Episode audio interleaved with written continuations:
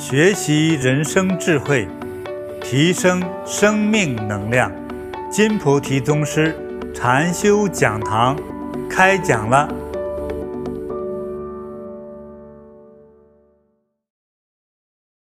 修行禅法之后，像呃身体啊变得轻松，呃愉快，或者疾病减轻。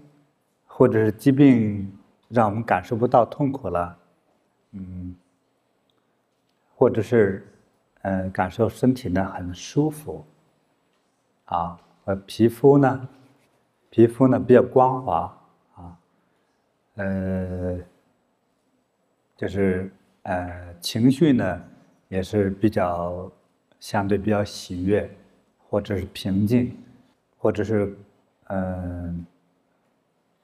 好像这个大脑呢，也有点比较好用了，啊，像这些现象，都是在我们禅修之中啊，呃，禅修的过程里，呃，应该产生的一些自然的现象，啊，嗯，无以为奇，修下去就有，从古代到现在，啊，这都是必然要经过的事情。那再接下来就会变得，就是还有很多很多种我们身体到精神的一些体验，啊，呃，我我不按顺序啊，都是按我小时候所知道的，呃，这些感觉给大家再提醒。比如说变得，昨天我们讲的轻安啊这个词啊，非常轻盈自在，是我们整个精神当中的压力，啊，那个沉重的负担。莫名其妙的没有了，啊，当然这个没有，呃，是包括两种现象没有的。那么一种没有，就是通过修炼或者得到法力的加持之后，他这个烦恼没有了，嗯，这就是像不可思议的这个现象。那么第二种呢，是明白道理之后。尤其是昨天那堂课，啊，我就一直在强调着说，我们对事物的辨别，啊，我要执着的，或者是我是讨厌的。当这两两种，呃，情绪反应产生之后，嗯，其实也许我们是当时特别在乎了、执着了一个错误的讯息。啊，就像有人赌博啊，赢了两千万，那么他当然欢喜啊，朋友们的赞美啊，哎，他自己觉得好运气啊，老婆也说是他带来的福气啊，但是因为这个所谓看起来是一个发财的好事，就引发了后来更大的债务产生。对，还有人就是结婚去，也就是在我们华人，这个姑娘要嫁人要找。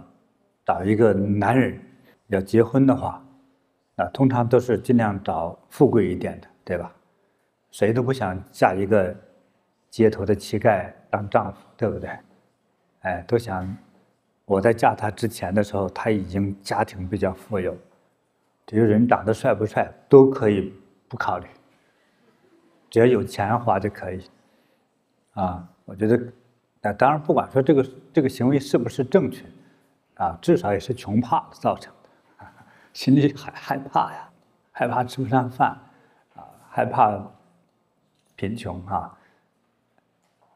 但是，又有多少这样的故事？不管中国的还是西方的故事，还是印度的故事，有多少人从这个姑娘嫁了这个富人，嫁过去之后，这个富人开始慢慢破产，啊，最后两人变成穷人。啊，当然这没有办法，天生穷命，买股票买错了。那么还有，就嫁了一个确实身无分文的，啊，一个一个穷小伙子，啊，嗯，我们的呃同修之中哈，有我认识的就有好几位，啊，他现在是非常的富有，飞黄腾达。那么当年这个嫁人的人。啊，我们的女弟子天生都丽质哈，天生都很漂亮，哎，生活在城市里，父亲是官员，啊，甚至是唯一的独生女。结果他看上的小伙子多惨呢，从山沟沟里刚出来的，啊，打最普通的最低级收入的那个工的打工族，是最低收入。我也不知道是是福气造成的，还就是鬼迷心窍了，啊，就这样一位城市的美女，嫁给了一个乡巴佬小伙子，啊，后来这小伙子。啊，从他们结了婚之后，就慢慢的就飞黄腾达，飞黄腾达，不可一世。今天成成为大富豪，啊，对，所以这个，所以我们对于很多事物的这种，呃，当时的那种感受啊，啊，和后后来的结果可能根本不相同。这位美女嫁这个啊乡巴佬小伙子的时候。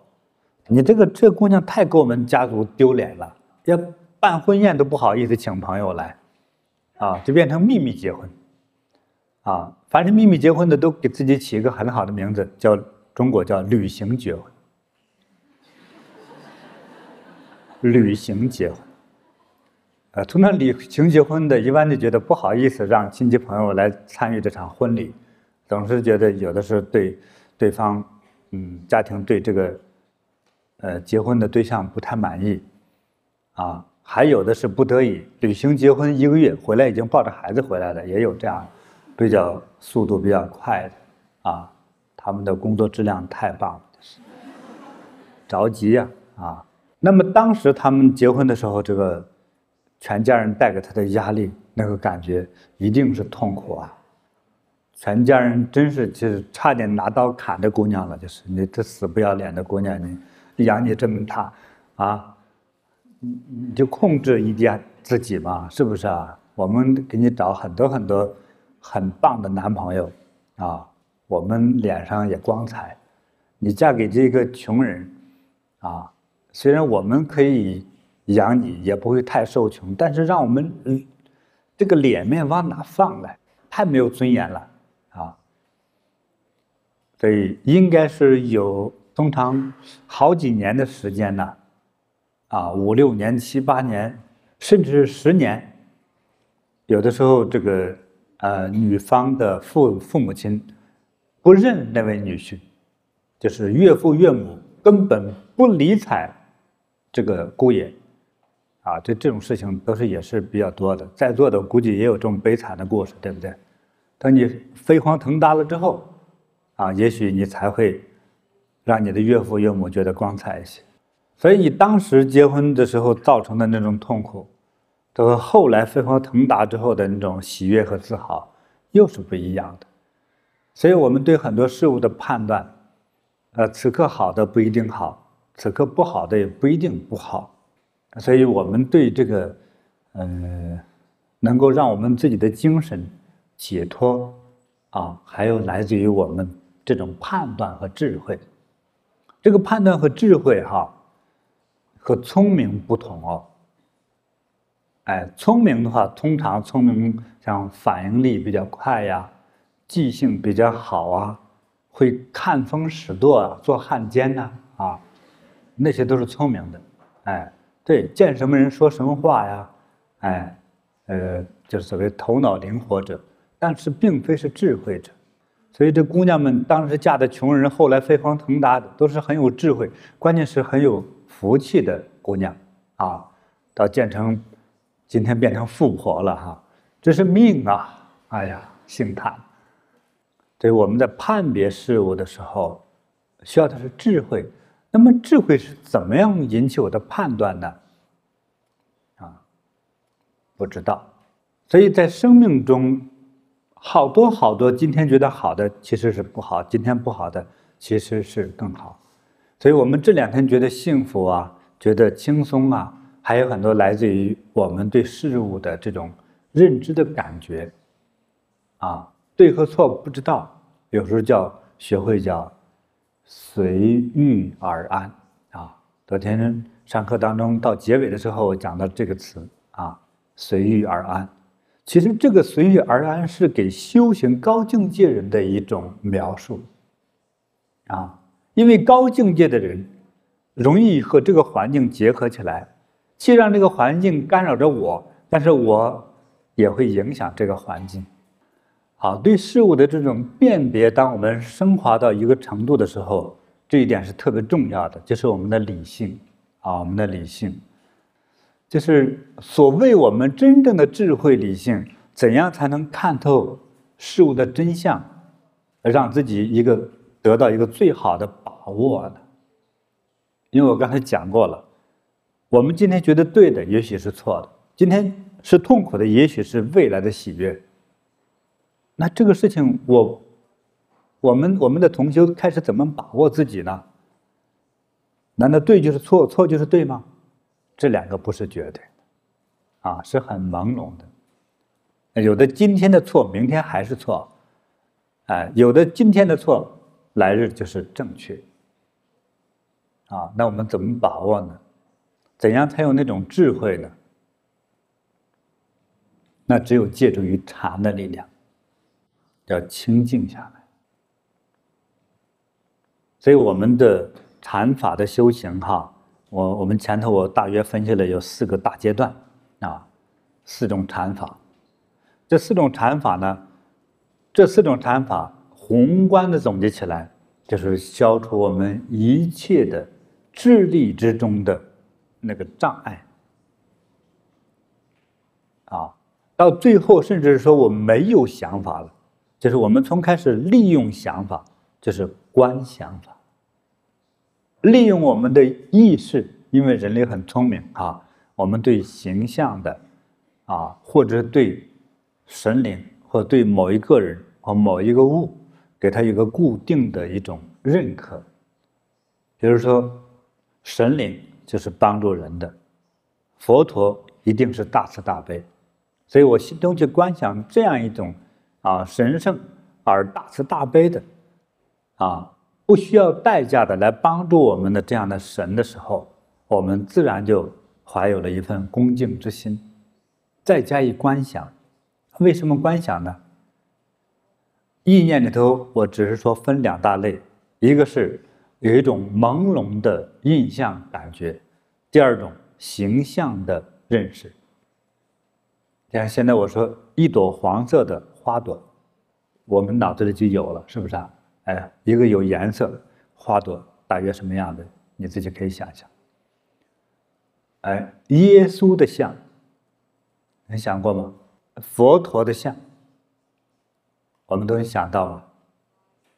好，这就是我们我们的意识之中两种记忆方式啊。现在说到的是形象的印象和记忆，这个还不清楚，没有关系。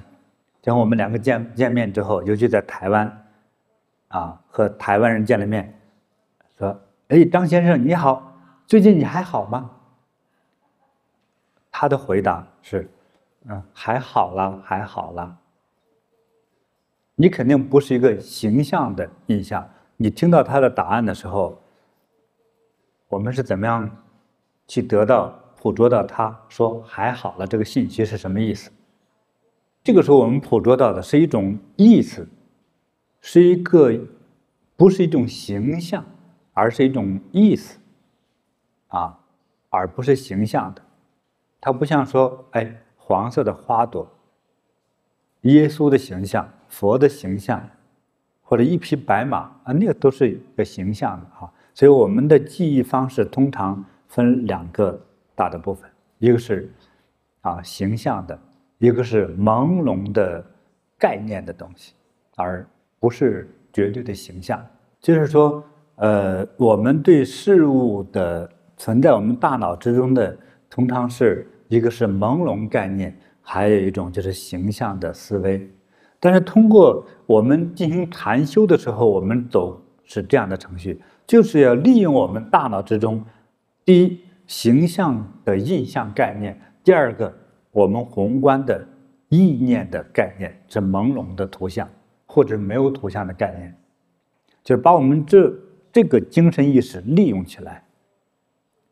比如我们观想大光明之中我即是天，天即是我，啊，光芒、慈悲，哎，对，这样把它特殊的去观想，把它应用起来，来利于我们的健康，利于我们的智慧。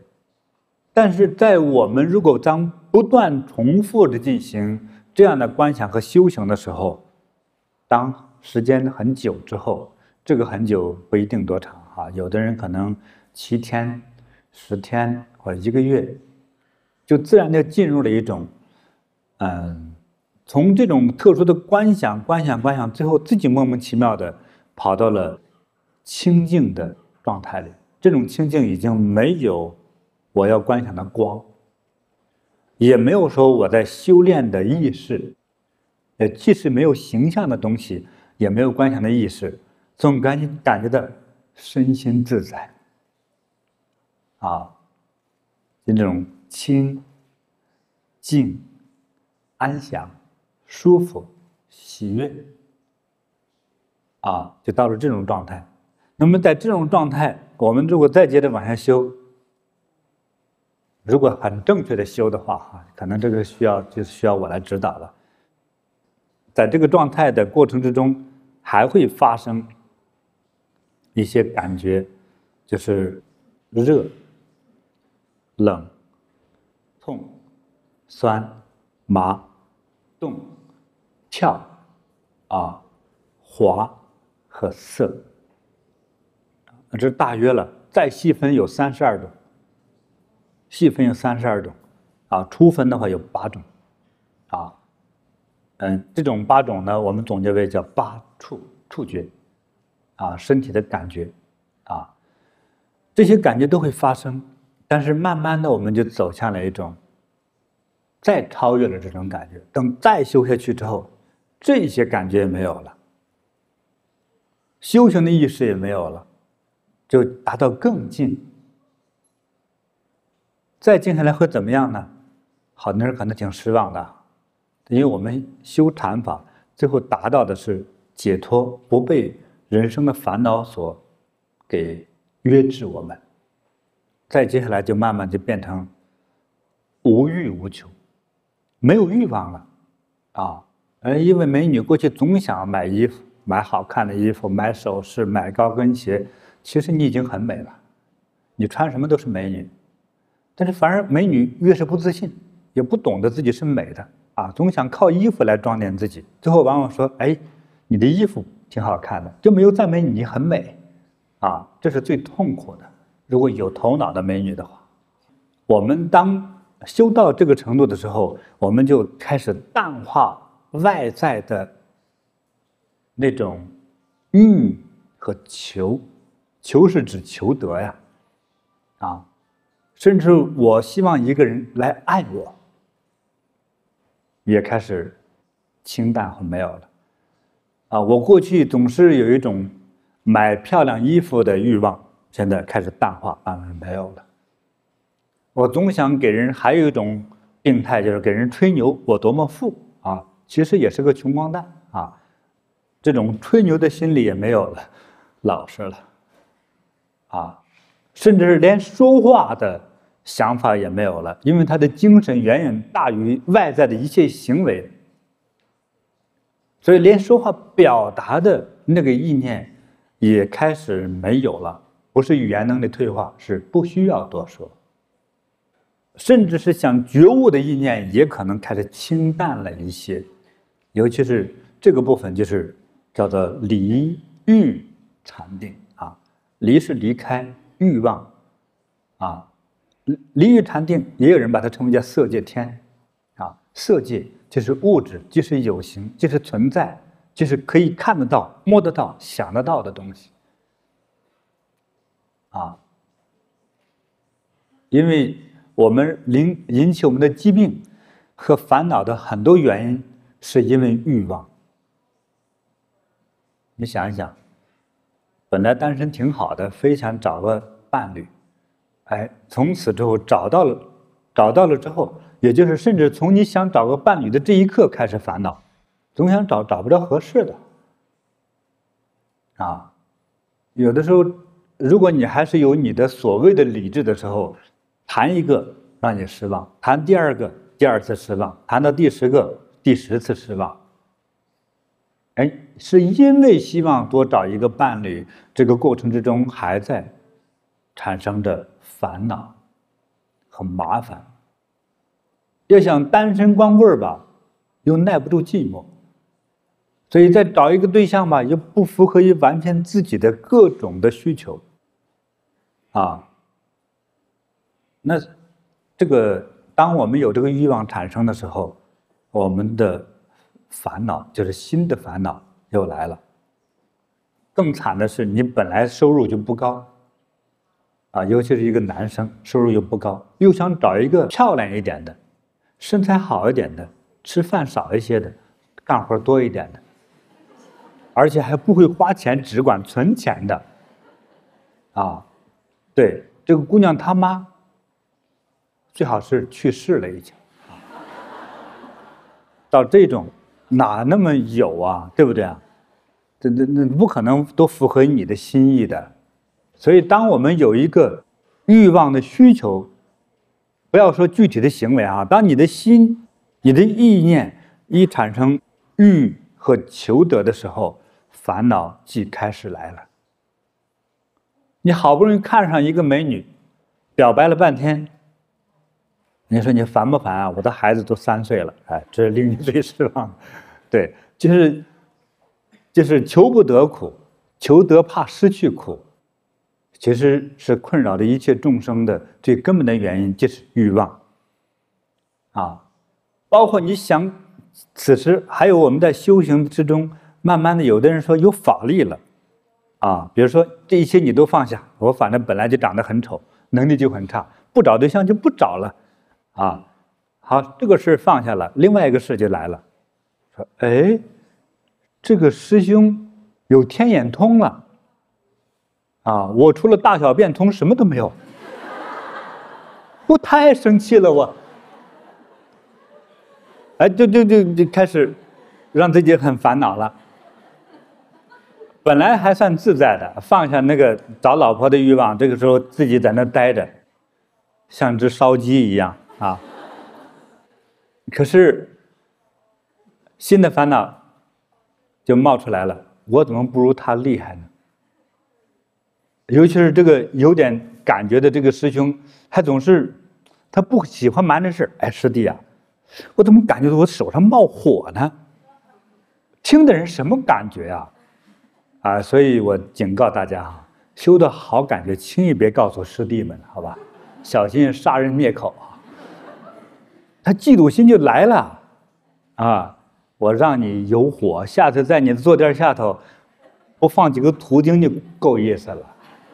啊，放炸药啊，放冰块啊，啊，那是非就来了。对方听了烦恼啊，说者无心，听者有意，太危险了。啊，这个我爷爷说，有财不要让别人知道。啊，我觉得有好感觉也别告诉别人，好吧？太危险了。哎，因为人的嫉妒心，我们的烦恼，只要有所求，就会有所困扰。你看，就连想我想得到和解脱，也都能让我们痛苦不堪。一千年前，在中国，啊，好多中国人都大约看过的一本经书，叫《六祖坛经》，谁看过？举手。看过几个字也算哈。啊，这是很多人看过，还有很多人倒背如流啊，能背得过。那里头讲得很清楚啊，啊，他们禅宗第五代祖师，啊，传给第六代慧能祖师的时候，哎，我觉得本来慧能活得好好的，就是一个山野农民，他就莫名其妙的心血来潮，去到安徽找这个五祖大师来学习禅法，他是正统的禅宗啊。啊，学习禅法，因为他们中间接触啊、考核呀，哎，都是被这个六祖慧能啊得到了最光彩的答案他的答案都让师父非常的心动。但是大家都认为，在五祖门下，其实他有个禅学院，禅学院的院长兼高级禅师，那个叫什么？神秀大师。神秀，我认为他是一位大师啊。神秀大师所对出来的话，六祖慧能就踩在人家肩膀上，哎，自己又显得更光彩了。但是这样的觉悟智慧引来杀身之祸。五祖大师哈，你看也是一位大禅师。当确定他的传人慧能之后，告诉慧能的说：“你哪一天登法台来接任？”不是这样说的，逃吧，逃得越远越好，走得越快越好，否则你小命休也。可怜，总不像我们想象的，像佛经里描述的那些人站在那儿，全身放着金光，看谁敢惹，是不是啊？天上地上唯我独尊那种感觉，怎么正好是背道而驰？正好是相反，一点也不光彩。说你跑得慢了，命都没了。就这样，六祖慧能拿着师父给的那两个东西，在逃亡的路上，还被他的师兄弟们追杀，就差一点把他杀人灭口。我觉得这个《坛经》写得很好。他没有像从印度传过来的这个佛佛经中所描述的，几乎每一位大师，除了王子就是公主，今天突然觉悟成佛了，这种感觉，他写的很实在。他说觉悟了之后，不但没成佛，差点叫人杀人灭口。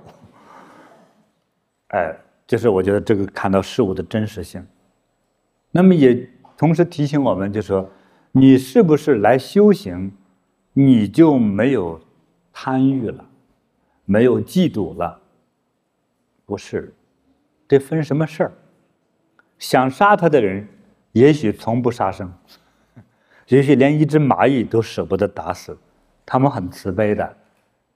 啊，吃饭的时候里面有虫子哈，嗯，把虫子拿出来，甚至是放到树上去，就这么慈悲。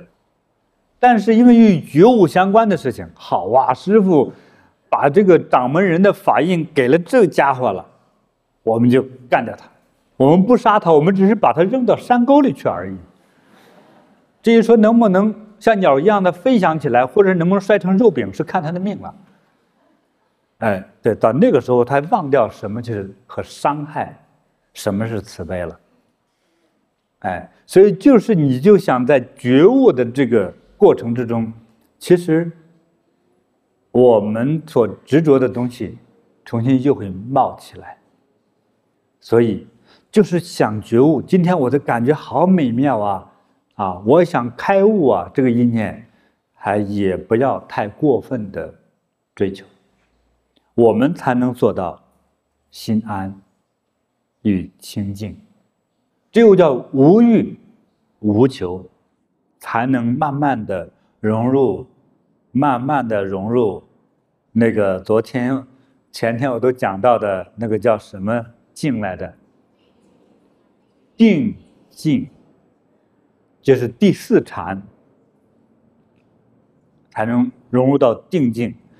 那么我们如果融入过，或者是接近过定境，我们才会生出智慧，说。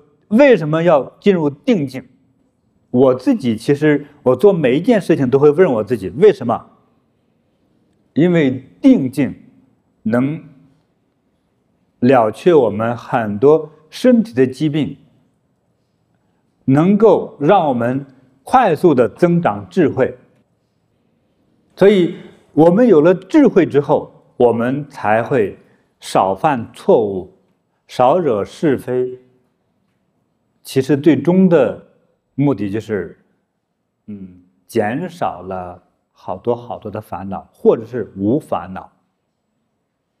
啊，只有不不求不贪，才能够心安理得。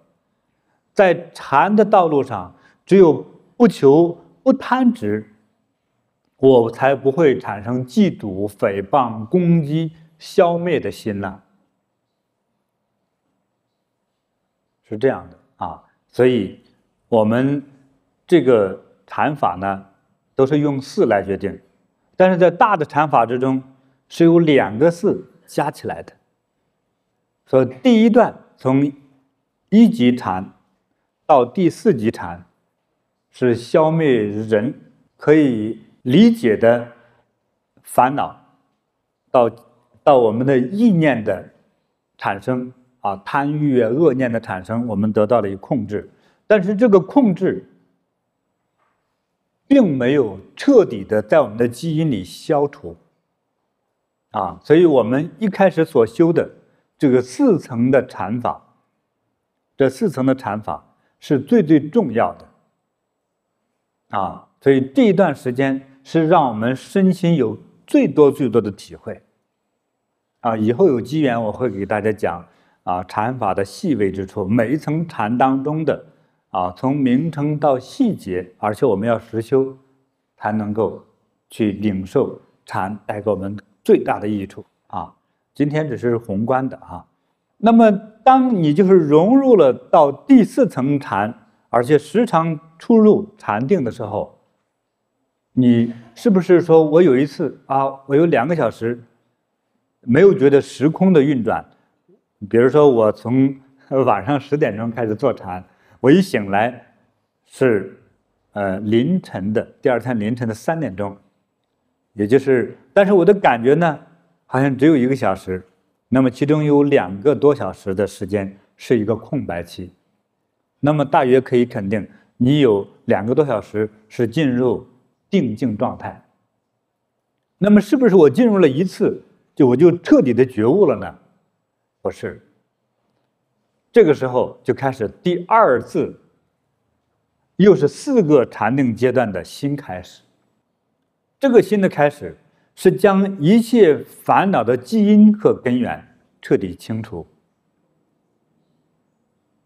所以，当在这个状态里头，啊，这种最最深层的禅定之中，我们会顺着天，或者是顺着佛，或者是顺着慈悲，或者顺着不知道这个状态融入到那个里面。那个里面也分了四个层，啊，前三层的名字我都忘了，我怕说错了。但是到第四层的时候，有好多好多称呼在里头。我的感觉就是，我们到达了无边宇宙的核心点，和宇宙产生的起始点，啊，就是万事万物之源，到了那样的一个终点。哎那个一句话好难描述啊！但是我回忆，我现在用认真的回忆，我那个时候进入的状态，既是一个起始点，又是一个核心，啊，又是一个，呃，好多事物啊错综复杂的这样交叉的中间的零点，就像中国老子说道一样，啊，说。这个一开始处在这无极状态，这是无极状态之根，啊，是一个整个宇宙生命几乎所有的大的事物的一个起因起源点。我们不同门派的大禅师给他起的名字多种多样的，是无边处处念定啊，嗯，甚至叫做。呃，那时候中国人不把它叫宇宙啊，这个意思大约是，呃，宇宙无边世界核心啊，呃，还有，嗯，呃圣境无念无念处，啊，这就是好像这些词句好好难以表达哟。因为人类从来没有达到过这种状态，实在难以描述这种感觉，啊，好难描述。那么，只有走过了后四种禅，人就达到了几乎所有的事物都不能再障碍他，甚至是这样的人存在在人类的世界里头，啊，人类和自然的世界一边和它相互感应着，也就是它也会授予这个人类世界的啊这个环境的相对的制约，同时它也在改变着接近它的人和这个世界。啊，他的智慧，还有他的智慧的那个能量。也足以改变世界，所以当达到一个深度，或者我们不可思议的那个极深度的智慧状态的时候，这一个人，这个修行人就不再是人类了。通常我们称为啊神仙呐，啊佛呀，啊，这就是反正尽量的很很高贵的，不是常人的。那种称谓就有了，因为他的能力实在太强。这个能力并不是今天我要放光、我要放箭之类的，不是这样子。他的意识力就可以，嗯，让我们的心、让我们的意识进行改变。好多的能力，好多的不可思议的东西，啊，就我们叫做不可思议的，就看到它的产生。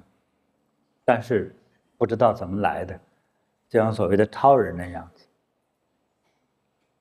啊，而那个状态是好多好多修行者最期盼进入和领会的状态，但是有点艰难，要花很大的心思和时间才能进入。啊，进入到这个状态，在我小时候修行之中，啊，嗯，好多东西在影响着我。其中对我深刻印象的有四个字，这四个字我到现在还在慢慢的觉悟，慢慢理解。其实每个时期就会有每个时期对它的感应。大家想知道吗？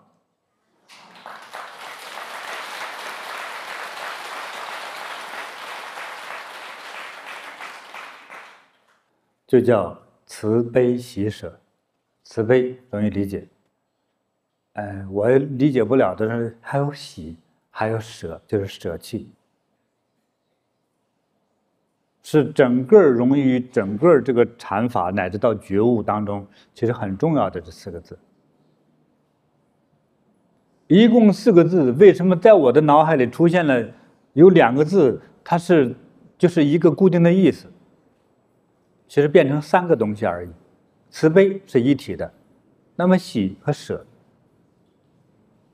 这时候变得更重要了。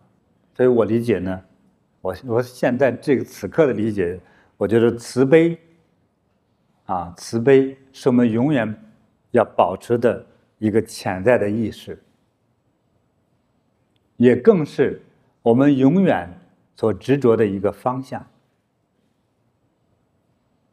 也更是我们时时刻刻应该把握的行为，那就是慈悲。西，说不太清楚了。我理解，今天你喜欢的，你会欢喜；今天你不喜欢的，你讨厌的，你应该用喜悦的心去看待它。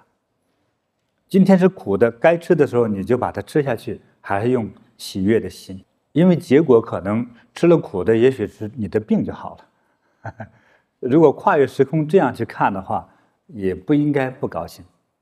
今天我吃的这个苦，真的就是苦，没什么欢喜，也是难得的一次经历，也应该用喜悦的心去接受它。所以这这样，我就想起来有位得道者，啊，听说他在远方去教人嘛，啊，教书，哎，有人就传信说他父亲。啊，几天前过世了，他一听完之后哭了一场，之后就开始拍手笑，啊，那笑什么呢？哎呀，他终于走了，哎，他就给他的传信的朋友这样说，大家就都愣愣在那里，啊，自己父亲去世了，他终于走了，说对呀，因为重病缠身，他很痛苦，他今天走了不是死了，是他到天国了。他脱离开这个啊，让他痛苦不堪的这个肉体，他终于解脱了，所以我鼓掌欢喜啊，庆贺。所以，因为他是一个得道的高人，我们常人是不可理解了。如果叫我的话，我不哭，装样子我也得哭啊，否则大家都误解我，你这个不孝子弟，盼你妈早死吗你？对不对？可那个人太解脱了，他根本不在乎这个事儿，他就直接心里有啥他就说出来了，就啊，大家尽量哈，注意亲戚朋友去世了，尽量哭好了，否则连个朋友都没了。所以有时候解脱和人情之间其实是有矛盾的啊。解脱人看待事物，呃，和表达的情感的时候，和正常的人士是有时候是矛盾体的。啊，这个怎么拿捏，靠你自己了。啊，我们今今天说的这个东西，都是与与你所要进入的那个真正的让自己疾病少，而且有智慧。面对人生有着最重要的关系，而且也不绕弯子。我直接把我所知道的一点点东西告诉你，但是你要想得到这个境界，因为你还没有苦修呢，哈哈，这只是朦胧的介绍，就这么多哈。所以得道者他看到的这个事物的，已经可能看到这个事发生的，呃。来年或者是更长久的一个一个结果，哎，我们常人就看的说，哇，这个人去世了，去世，第一个反应就是哭，伤感和舍不得，啊，所以那一个得道的人看到的时候，哦，他去世了，啊，因为在之前就想到他走是到哪里，我们常人说他死了，死了就是灭掉了，哎，这不一样的，啊，首先从世界观。看事物的长度都不一样，啊，所以我们的情感的表达反应也不一样。佛陀释迦牟尼，当他都开悟了，面对他自己的祖国，出生他出生的不是他小时候长大的那个城市，被敌国杀进来屠城。屠城是什么意思啊？说你这个小城市。让你投降，如果你不投降，我要杀进去的话，我会把你所有的人全部砍头，全部杀死，这叫屠城，是屠掉这个城市所有的人。这个在世界各国的历史上都是曾经发生过的，无论印度、中国、欧洲都发生过，不止一次，若干次。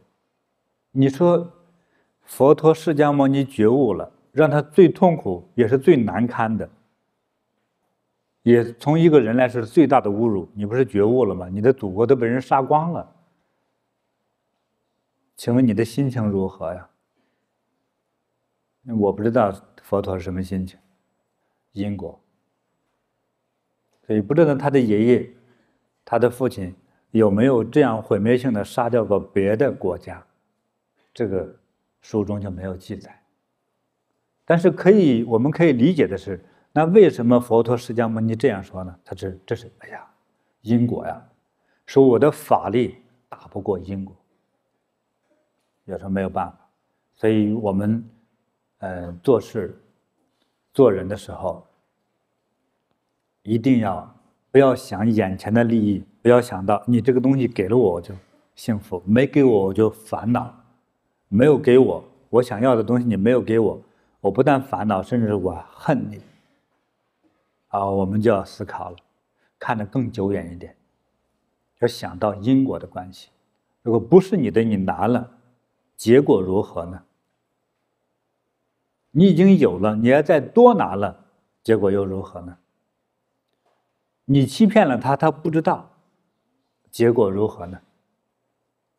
对，往往就是我们容易制造烦恼的人，是看的这个时空和事件更。短一点，从时间上来说看得更短，从空间来说看得更小。